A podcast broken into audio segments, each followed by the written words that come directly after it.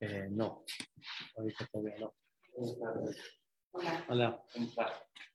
Hay una, hay una Gemara en Masejet Pesahim, una Gemara muy interesante, donde dice la Torah, cuando, cuando Dios bendice a Abraham Avinu, de 100 salió de Eretz Israel y Dios le dice a Abraham Avinu, va a Barejeja, va a Gadelah Shemeja, te voy a bendecir, voy a engrandecer tu nombre. No te preocupes, Abraham, al salir de Eretz Israel, no por salir de tu tierra, perdón, al salir a Eretz Israel, no por salir de tu tierra te vas a disminuir, vas a perder, sino todo lo contrario, te voy a bendecir, vas a ganar, voy a engrandecer tu nombre y al final dice, Be'eheye Berajá.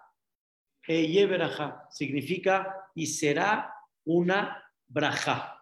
Así dice el Pasuk. Y la Gemara explica que en la primer bendición que tenemos en la amida, que en ella recordamos nuestros patriarcas, recordamos el que Abraham, el que Isaac, el que Jacob, cuando la verajá termina, como decimos, como ya explicamos la semana pasada, Melech Ozer Umoshia Umagen, es un rey que eh, ayuda, salva y protege. Como ya explicamos que Boreolam siempre da resultado de todo lo que hacemos, cuando ya no tenemos nada que hacer, salva y más que eso, escuda. Y Boreolam protege y muchas cosas que no tenemos idea cómo Boreolam nos ha protegido.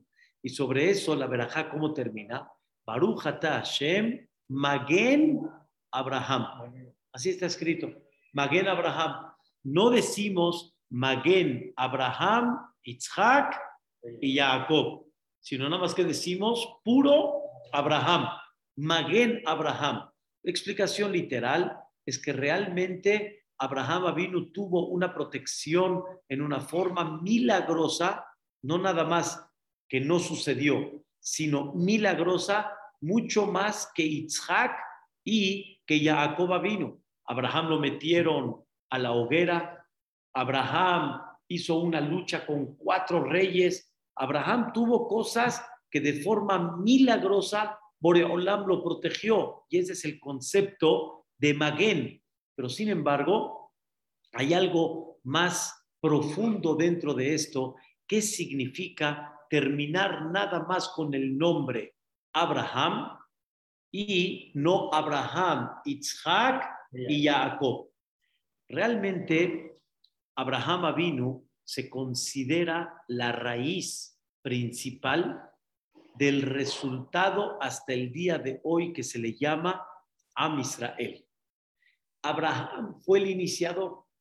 Abraham fue aquel que bajó la presencia de Dios en este mundo, aquel que enseñó públicamente la existencia, la supervisión divina, lo que Boreolam está al tanto y al pendiente de todo. ¿Quién hizo realmente esto? Abraham. Él fue el iniciador de todo, eres la raíz de todo. Isaac y Jacob son resultado de Abraham. Es verdad que Isaac tuvo algo muy individual con, con, con su conducta reflejando la presencia divina, que por eso decimos que Isaac, y también Jacob exactamente igual, y por eso decimos que Jacob, pero sin embargo la conducta de Isaac y de Jacob son resultado de quién? De Abraham Abin. Y la raíz de todo fue Abraham. Y por eso cuando mencionamos el escudo, el escudo de Abraham significa el escudo de la raíz de, de quien, de él vino todo lo que representa el día de hoy a Israel. Y es de uno solo, pero de ese todo lo que salió. La clase de hoy vamos a, vamos a explicar lo que es la trascendencia de una persona y principalmente de esa raíz de todo que se llamó Abraham Avinu. Está escrito en la Torá cuando Caín mató a Hebel, está escrito que Dios le reclamó a Caín y le dijo, me cita, ¿qué hiciste? Col deme ajija soakim elaimina adama. Escuchen la palabra, la voz de las sangres, en plural, de tu hermano, me están gritando de la tierra. Tendría que haber dicho, la sangre de tu hermano me está gritando de la tierra. ¿Por qué dice en plural las sangres? Contesta, como dice el comentarista Rashi, no está escrito en singular, sino en plural, para enseñarte que no grita nada más Hebe, sino todas las generaciones que tendrían que haber salido de Hebel son las que están gritando de la tierra. Tú no mataste nada más a Hebel, mataste a todo lo que tenía que haber venido de él. Y no te voy a reclamar una, te voy a reclamar cientos de los que tendrían que haber venido de él. Quiere decir que cuando nosotros hablamos de una persona, no hablamos de uno, sino hablamos de todo lo que puede venir detrás de él o debajo de él. Todo lo que puede venir, sí, bajo él en el futuro, eso es lo que yo estoy reclamando y eso es lo que yo tengo que mirar. ¿Sabes, Siau, de que existe en la Torah un concepto que se llama la pena máxima. O sea, que el Betín dictaminaba como castigo la pena máxima. Obviamente, esto se tenía que, eh, se tenía que llevar a cabo por medio de dos testigos. Por ejemplo, voy a dar un ejemplo. Dos testigos vienen a atestiguar que una persona mató a otra. Según la regla de la Torah, si una persona mató, él mismo tiene la pena máxima pero viene con ciertos protocolos. Número uno, los dos testigos tienen que acercarse, advertirle, decirle, ojo, si matas, nosotros somos testigos y eres Hayab Mitah. Si no le advirtieron, no, hay protocolos sobre esto. Cuando llegaban los dos testigos, el Betín los, los apartaba y les decía, Ebuyo Daim, quiero que sepan Ustedes no están atestiguando un concepto económico, un concepto de dinero, le debe dinero, no le pagó, le dañó. No están atestiguando cosas de dinero, están atestiguando cosas que son de vida o muerte, o sea, cosas de vida. Dice así, si se llegaron a equivocar económicamente, ya ni, vamos a decir así, corregimos, le regresan el dinero, no hay tanto problema. Pero ¿qué pasa si se equivocan con este concepto de vida que ustedes atestiguan que este hombre mató y tal vez no, tal vez supusieron y tal, lo que sea, algún error que hubo? Escuchen las palabras que le decía el Betín. Dam bedam la sangre de este hombre y todas las de su futura generación están dependiendo de este testimonio. Sofa Olam, hasta el fin del mundo. O sea, si tú liquidas a esta persona, quiero que sepas que no estás jugando con su vida, estás jugando con la vida de él y de todas las futuras generaciones que pueden salir de él. ¿De dónde se aprende? De Caín, como Dios le dijo a Caín, de me, hija, las sangres de tu, de tu de tu hermano me están gritando desde abajo. Por eso en la Perashá, en eh, Bereshit, está escrito cuando Jacob bajó a Mitzrayim, cuentan ahí las 70 almas que bajaron. O sea, Reuben, Shimon, Levi, Yehudá, etcétera, sin Yosef, que ya estaba en Mitzrayim, y los hijos de cada uno. ¿Qué creen? Dan, Dan era el hijo de Jacob vino Dan tenía nada más un solo hijo. Un solo hijo. Benjamín. Benjamín, ¿cuántos hijos tuvo? Diez. Benjamín tuvo diez, Dan tuvo uno. Esto nada más lo digo para. ¿Cuántos este, futuros hijos tuvo Dan y cuántos futuros hijos tuvo Benjamín? Cuenta la Torah que Benjamín eran cuarenta y pico mil, ahorita no, no me acuerdo del dato exacto, y Dan, que tenía un hijo, eran más de casi 60. ¿Cómo? Benjamín tiene 10 hijos y llegó nada más a cuarenta y pico mil. Y Dan, que tuvo uno nada más, llegó casi a 60. ¿Cómo? De uno. Mira todo lo que salió y estuvo 10. Dice la Torá. Por eso cuando la Torá habla quiénes fueron los hijos de Dan, la Torá dice en plural, hijos. Y la Torá dice, Hushim. Cuando la Torá te dice quién bajó a Mitzray, Dan y su hijo. Pero ¿cómo dice la Torá? Hijos.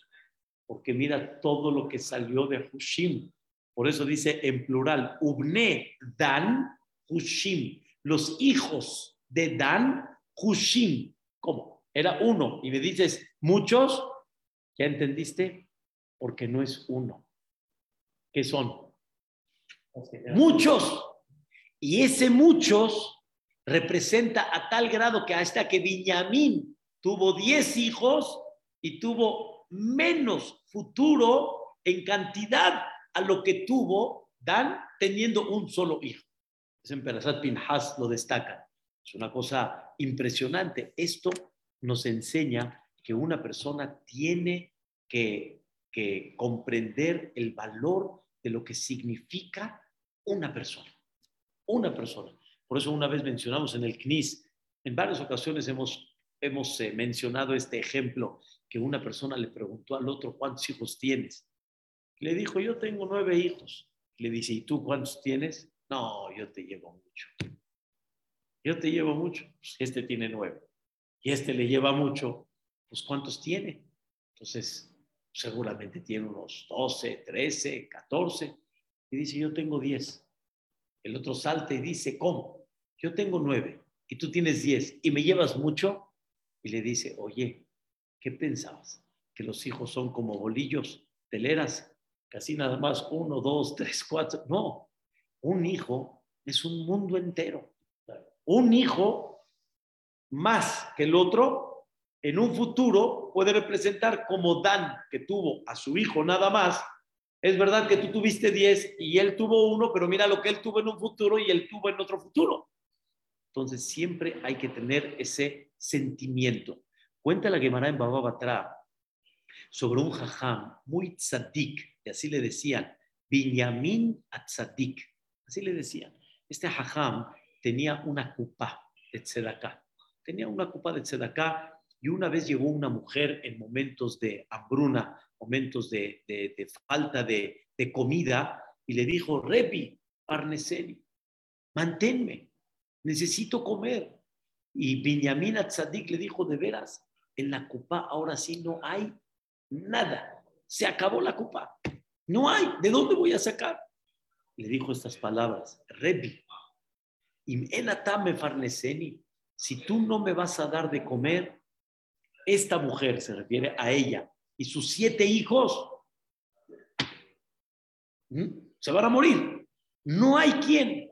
Y ella sabía que cada uno en esa época estaba preocupado pues, por uno, porque sálvense el que pueda cuando no hay dinero, cuando hay hambre, Dios no lo quiera. Y le dijo, estoy mis ojos con usted. En ese momento, este Binyamin Tzadik agarró de su dinero, lo repartió y le dio a esta señora. Pirnesá Micheló, le dio Parnasá de él.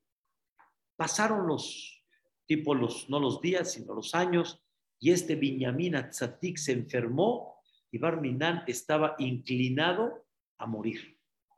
O sea, la enfermedad estaba grave. Llegaron los Malajea Sharet con Akadosh Farujú y le dijeron, Ribonoshel Olam, Ata Marta, tú dijiste este concepto. Hola me nefeshahat mi Israel. Toda persona que sostuvo, le dio vida a un alma de Am Israel, como si mantuvo Olam como si mantuvo un mundo completo. Tú así dijiste, Boreola. Y bajo lo que estamos explicando, se entiende, no es un alma, es todo lo que representa y todo lo que representa futuro. Viñamina Tzadik, que no salvó el alma de una señora, salvó el alma de una señora y de siete hijos. Se te hace poco para darle vida y vas a llevártelo de este mundo porque estaba enfermo. En ese momento le quitaron el decreto divino y vivió 22 años más, como las 22 letras de la Torah. Dice el comentarista Rashid, qué cosa tan increíble. ¿Dónde sabemos que una persona que mantiene un alma es como si mantiene un mundo entero? Así le dijeron los malajeas a Sharet Dios. Tú dijiste, pregunta Rashid, ¿dónde, ¿dónde Dios dijo eso en la Torah? ¿Dónde lo dijo? Contesta Rashid, de la Torah se aprende, porque Dios creó al hombre, Adama Rishon, lo creó Yahidi. O sea, no, Dios fabricó animales en cantidad, este, pescados en cantidad, aves en cantidad. Al hombre fue el único que lo creó como Yahid, solo. De él vino Jabá, vino de la costilla, y de, ellos, de los dos vino el mundo. ¿Por qué creó al mundo? Al, al, al, hombre lo creó Yehidi, lo creó uno nada más. Lo más leja para enseñarte, mira el mundo de quién vino. ¿Cuántos tenemos hoy en día? Siete mil millones de personas. ¿De quién vinieron al final? De Adam De Adam De uno solo vino. Por lo tanto, la persona que salva un alma es como si salva qué? Un mundo entero. Un mundo entero. Y qué importante es cuando uno empieza a observar la vida de esta forma, comprender el valor de lo que significa un individuo, uno solo nada más, uno, uno solo. Platiqué hace dos semanas que hay, hay un, director en la Yeshiva, Alaba Shalom, que falleció hace un mes y pico, le llamaron Ham Abraham Ben Zaken. Lo, habían traído de, de, de, este, de Sudamérica, no recuerdo si él vino de Chile directo, de Argentina, pero lo trajeron para ser director de la Yeshiva que Torah. Tuvo seis años, se retiró y se dedicó eh, mucho aquí en México a, clases particulares, gente, pero se descubre cómo él se preocupaba por Am Israel, por el pueblo de Israel, y comprender lo que vale una neshama, lo que vale un alma. En Eretz Israel hay una persona hoy en día en Beit Bagan que creció muchísimo en Torah y se sabe que él es uno de los expertos grandes en todo Eretz Israel de los escritos del Ramahal. Rabbi Moshe Haim Lutzato, el que hizo el Mesilat Yesharim, este Derech Hashem, Da'at Tebunot, son libros muy interesantes, son libros que nos dan guía en el sentido en la vida. El que famoso pregunta el Mesilat de Sharim, ¿a qué venimos al mundo? Si venimos, ¿a qué nos vamos? Si nos vamos, ¿a qué venimos? un, libro muy, unos eh, escritos muy interesantes, pero tiene mucha Kabbalah también adentro. Y él hoy en día es uno de los grandes expertos, se llama Rabbaum Shlita. Vino una vez aquí a México y es muy reconocido por el conocimiento que tiene. Él venía, este Rabbaum venía de Chile y no era el religioso, para nada. Nada de joven, no sabía nada ni cuidaba nada. Isaac, ¿Quién lo acercó? Este Jajam Abraham Ben Él lo vio por él, le habló en el corazón, le dijo acércate, esto. Después se despertó en el estudio porque tenía una inteligencia buena y él le dijo, no te preocupes, yo junto dinero, yo compro tu boleto, te vas a Israel, yo te coloco en una yeshiva. Lo hizo, ya,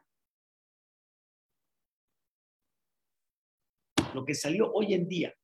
Pero no es él, es todos los alumnos que están ahora debajo del Jajam, todos los escritos de Rabbi Moshe Haim Lutzatu que están hoy en día con una profundidad, pero mucho más clara, por este hombre. ¿Cuánta gente ya puede agarrar su libro en muchos lugares del mundo y sentarse a estudiar en una forma profunda los escritos del Ramjal? O sea, tenemos idea cuánto una persona puede hacer, cuánto puedes lograr, ¿Cuánto puedes trascender? Hay gente que llega a decir, no, ¿quién soy yo? Yo, yo, ¿quién soy? Tú piensas que tú no eres nadie, pero por más que sea, hay hijos, hay nietos, hay bisnietos, y verdad que vamos a tener nietos, y, y toda esa futura generación, ¿de quién? De una sola persona. Uno puede entender cuánto puede trascender, cuánto puede trascender ese es el concepto que el, la verajá, la primer verajá, quiere que nos llevemos. Magen Abraham. Dios escudó y protegió a aquel que Dios estaba viendo en un futuro todo lo que iba a ser. Si yo quiero traducir ¿qué, quién, quién es Abraham vino el día de hoy, es en México, es en Estados Unidos, es en Canadá, es en en, Panamá, en Chile, en Argentina, en Brasil, en Europa, en o sea, ¿quién es Abraham vino? Y lo que mucha gente piensa que cuando somos en México, pero no importa. Pero todo lo que Abraham representó, la raíz de él, ahí está. Ahí está. Es, es fantástico. Sefaradim, Ashkenazim, turcos, marroquíes, todos yo no sé los Ashkenazim que digan, pero Abraham Ashkenazim seguro no era. es un buen chiste, no se vayan a enojar. Es nada más lo digo, pero, pero Abraham venía de las tierras más de Sefaradí, de Babel o, o de Irán, por, pero no, de, seguro de, la parte de. Pero, pero es nuestro padre, es nuestro padre, el padre de todos. Ese es Abraham vino. Y cuando Dios escudó a Abraham vino, no tenemos idea, ¿sí? Estuvo escudando al futuro de todo lo que iba a representar, pero más profundo, más profundo que eso. Abraham no nada más toda la generación de Abraham quién es, sino la filosofía de Abraham vino hasta el día de hoy la llevamos a cabo. La filosofía de Abraham de luchar por Dios, de seguir enalteciendo el nombre de Dios. De cuando venimos a México, señor José, usted ha escuchado cuántas veces no hemos dicho en los años 1900, cuando llegaron nuestros antepasados a México, a, qué llegaron? A Magén David. No, no. ¿A qué llegaron? Al, al de Córdoba. No había. No había. ¿Tu abuelito a dónde llegó? No había seis en un cuarto y no sé qué. No había, no había. ¿Quién? o sea, sí, pero ¿a, dónde llegaron? Ellos, ellos fueron los que abrieron, vamos a llamarle los primeros Minyanim y en un futuro Batek y se preocuparon en traer los Sefarim, que ha estado pensando en ellos de, de, de ¿cómo se llama? De, de Bagdad, los, los plateados. O sea, todo eso ellos lo hicieron. ¿A qué se dedicaron ellos, Isaac? A levantar la casa de Dios. ¿Qué es un Betacneset? La casa de Dios. A eso se dedicó Abraham vino. Se levantó gente que en un futuro van a levantar la casa de Dios. Levantaron Shahita. Había el Shahita ahí en, la, en el mercado de Sonora. Tú ni, ni tú ni yo lo conocimos de eso, ¿eh?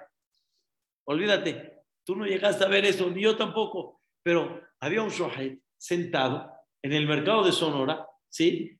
Y ahí habían los pollos, ahí vendían pollos, se hacía revisaba, habían dos marchantitas quitando las plumas, ¿sí? ¿Y quién hacía el salado? La casa, la señora René hacía el salado, ¿sí o no? Sí, quiero contar. No sé si antes de Roshaná o antes esas venían a mi casa y... ¿Hacia, ¿Antes de Kipur? Sí, entonces... ¿Las caparó? Yo, yo desplumaba los pollos. Y después las, tripas y después el salado. Hoy en día dile eso a las jovencitas, a la historia. Sí, primero, primero sales tú antes de que entre el pollo. No, hombre, ¿de, de dónde? O sea, es, pero ellos qué levantaron? La casa de Dios. Y para inaugurar también traían Traían a traer un becerro igual. Entonces, la misma filosofía de Abraham vino, ellos se dedicaron a llevarla a cabo. Entonces, cuando una persona hablas de él, que no nada más representa futura generación, sino representa también toda una filosofía. Puedo pensar si llegué con mi mamá y le pregunté, mamá, no, tú dices que frijol en Pesaj, no. Y garbanzo en Pesaj, no. Así tiene la costumbre mi mamá. Dije, perdón, ¿de dónde lo sacaste? en el buen sentido, me dice, ay, no, tu abuelita, tu abuelita, tu teta. Fui con mi abuela. Le dije, abuelita, ¿de dónde? Me dice, ay, hijo, tu bisabuela Bedríe. Ay, gracias, abuelita. Y mi bisabuela Bedríe ya no, ya no vivía. Nada más me la enseñaron en foto. No la conozco. Y ahí me quedé. Pero una cosa sí estoy seguro. Vete para arriba, vete para arriba, vete para arriba, vete para arriba. Gad, vete para arriba y las bases que tienes, ¿de dónde vienen? De arriba, de arriba. Y muchas veces puede haber, de alguna manera, un, un corte, vamos a decirlo en el buen sentido, o sea, bonito, fino, un corte que se alejan tal vez, pero futuras generaciones vuelven a regresar por algo. Vuelven a regresar por algo. Cuentan que los de Arahim, Arahim es una institución que se, se dedica a Baalet Shubá. Y esta institución tiene muchos casos de mujeres que se fueron con los árabes, desgraciadamente. No tienes idea la cantidad de mujeres que están con los árabes. Y viceversa también, pero ¿por qué digo de mujeres? Porque la mujer es la que da la identidad.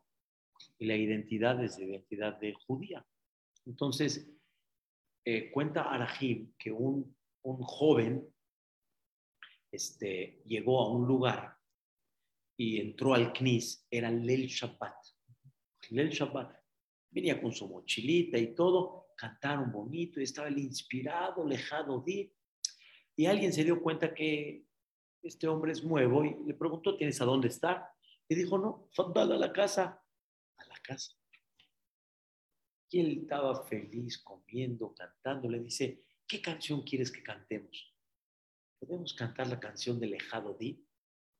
El anfitrión de la casa dijo, Lejado Di se canta en, en el CNIS, no se canta en la casa, pero vamos a darle gusto.